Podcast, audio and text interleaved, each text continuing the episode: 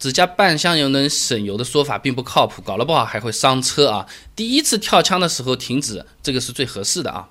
那所谓的半箱油，实际上就是平时呢是要加四百块钱的，但是每次呢故意呢用到亮灯再去加两百块钱的油，或者说呢是这个保养手册里面写六十升的油箱，但加油的时候呢就输入三十升，三十三十的加，这样其实好处是不大，坏处倒是有一些啊。呃，首先我们都知道车子越重，发动机的负载就越大，油耗就越高，这就像我们去爬山什么都不带和背一个大大的行李包，你花的力气肯定是不一样的，显得不背包更省力嘛。所以从科学的角度来说呢。只加半箱油的确是可以省点油的。极端点说，三百斤的胖子和一百斤的瘦子开车的油耗还是不一样的。那么这里的原理主要就是重量越小，汽车的这个加载当量灌量呢就会降低，油耗也会变小。这就好比呢，你踢一个大铁桶，砰一脚，哎呦，这个脚痛都痛死了，铁桶嘛纹丝不动。但是你踢个塑料桶，砰一脚就踢飞掉了，对吧？那河北工程技术研究中心它有个数据，我们查来啊，用 NEDC 工况测试法呢。测了个油耗，小型轿车呢，每降低一百公斤的重量，油耗会相应降低百分之四点五七。换句话说呢，加半箱油，让车子重量轻一点，真的是可以省油的。畅销王一点四 T 朗逸来举例子啊，那油价天天在变啊，我们先按九十五号七块八毛二每升来算，那么再根据九十五号油，它有个国标密度指标是七百二十到七百七十五公斤每立方米啊，那么这么算出来呢，朗逸每少加一半油，相当于能降低十八点三六到十九点七六公斤的负载，那么折算一下的话呢，每次只加半箱油，大概可以降低百分之。零点八七幺的油耗，开一百公里大概可以省下五毛九分钱。怎么实际上这么省下来的这种油费，有可能还抵不过我们跑了两次加油站所浪费的那个油钱的啊。那么建设部啊，它有一个城市道路交通规划设计规范的。他说，城市中心城区范围内啊，每座加油站的服务半径不得低于零点九公里。换句话说呢，就是两个加油站之间呢至少相距一点八公里。那么极端一点啊，就算你正好每次都处于两个加油站的中间点啊，继续拿前面说的一点四 T 朗逸来说，跑零点九公里的油耗差不多是零点零六五八八升啊，呃，就是五块两毛钱啊。你多跑一次加油站。少加半箱油，省下来的油费这么一抵充就没有意义了。那这还是理想状态下，平时有可能我们要开两到三公里才遇到一个加油站，那去加油站浪费的油反而是更多了。哎，这种做法加半箱油的弄法，就有点像你去赶飞机啊，为了省钱不打车，走了很远的路去坐公交车，最后到了机场，飞机已经飞掉了，啊，耽误了正事不说，这个机票也亏进去了，前面省下的那些打的费一下子就变得毫无意义了啊。那么老是加半箱油呢？万一路上开着的时候燃油灯开始报警了吗？你不及时加油的话，极端情况下它有可能是会伤车的啊。那这个讲的呢，主要是指这个损伤油箱里面的燃油泵。那个发动机之所以能够正常工作，主要是油箱里面的这个燃油泵啊，它能够提供一个动力的电机，把这个油啊，那么吸进去，然后再传到前面的这个燃烧室里面去啊。那么电机的工作时候呢，它是会产生热量的，它主要是靠吸进去的汽油把这个热量带走来实现散热。的啊，呃，那当然了，这个是因车型而异，有些车型的话，它是不靠这个的啊。我只是举个比方，而且也是极端的情况才会发生的。便于大家理解一下，这个得不偿失。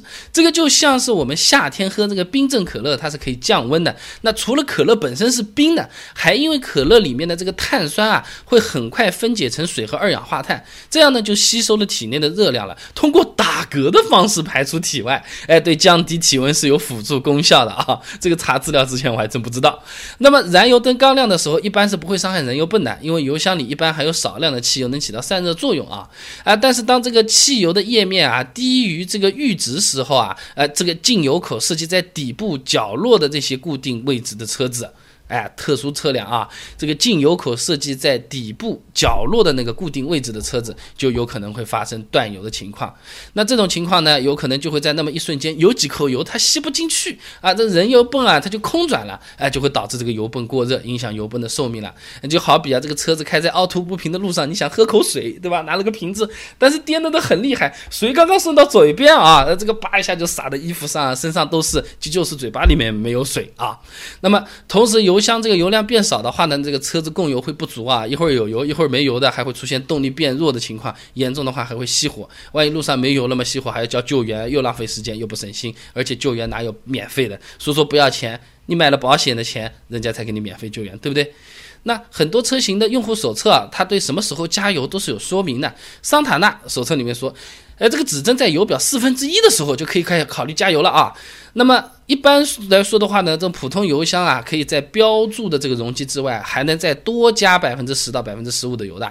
这个呢是厂家它生产的时候考虑到这油嘛，多少也会有点热胀冷缩，对不对？蒸发膨胀啊，留下了一点这种设计的余量啊。但是厂家这么设计是为了应急，而不是鼓励我们这个嘎哒跳枪之后再摇一摇、推一推、再补几枪啊。那。假设油箱这个实际容积是七十五升，厂家标出来就标六十，一般加到六十就差不多了。啊，油枪也会感应到这个油面发生跳枪的这个情况。那经常加的过满，短时间的时候是看不出什么问题啊，但时间长了会影响这个油路设施的寿命的。你比如说污染碳罐之类的啊。通用汽车里面有资料查出来，这个油枪啊，咔嗒跳枪三次之后再继续加油，甚至会给车辆带来起火的安全隐患。另外呢，这个汽油挥发之后产生的压力是会损。太油泵的这个密封圈的，还有油路设施里面的这种橡胶密封圈，这个就有点像我们的这个胃的。那医生不是说的嘛，这吃个七八分饱就可以了。但如果长期吃的很饱，实在吃不下的时候，再吃一口啊，那会长胖不说，还会增加肠胃的负担，哎，这种肠胃炎的这种可能性也会大大增加啊。如果日常加油的话，就加多少算多少，没必要凑整加。跳枪了也不要再额外的再去加几次了啊，这个基本上是比较合理的了。那么汽车用的不是很多，开的也不是很多，那油的话建议就是少加了，因为一般从理论上来讲的话呢，只要隔绝空气啊，汽油几乎是不会变质的。但是款式和技术稍微新一点的车子啊，它的油箱就不是一个绝对封闭的环境啊，哎，它是为了让油箱内外的这个气压平衡，工程师在油箱里面设计了一个叫做平衡阀的这个东西，如果油箱里面的气压低了。外面的空气是会灌进来的，空气里面是有水分的，长时间有可能就是让汽油会变质了，尤其是乙醇汽油。啊，运的时候是非常容易吸水的，保质期会更短一点。呃，国际可再生燃料协会有个报告的，查来看了一下啊，这个乙醇汽油的保质期应该是不超过九十天的。如果空气湿度高的话呢，保质期大概就缩短到三个礼拜了。超过保质期之后的乙醇汽油进入发动机会影响使用寿命和性能啊。这就好像我们平时看到这个压缩饼干，隔绝空气的话，放几个月甚至是几年都可以。一旦拆封了，容易受潮，十二个小时内最好是吃掉啊，不然的话这个。要么不能吃了，要么有细菌了，要么就是味道不好了，对吧？那么我们每次给车子加完油，哎，你有没有感觉到，是不是加完油的那一瞬间，车子的动力好像变强一点了吗？这个是不是错觉？有没有什么科学依据的？我去查了一下，还真有这么回事情啊。那那个私营加油站，大家又爱又恨的，这个觉得很便宜、很实惠，又不敢加，到底能不能加？私营加油站里面的好坏？怎么分？和这种所谓的传统两桶油又有哪些区别？我把资料都给你准备好了，有兴趣的话可以关注我的公众号“备胎说车”，回复关键词“加油”就可以了。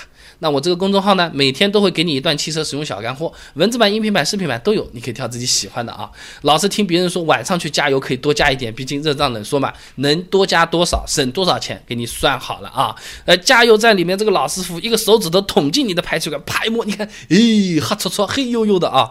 他说的这句话，让我们去加燃油宝，对还是不对？能不能信？要不要买？有没有用？关注微信公众号“备胎说车”，回复关键词“加油”就可以了。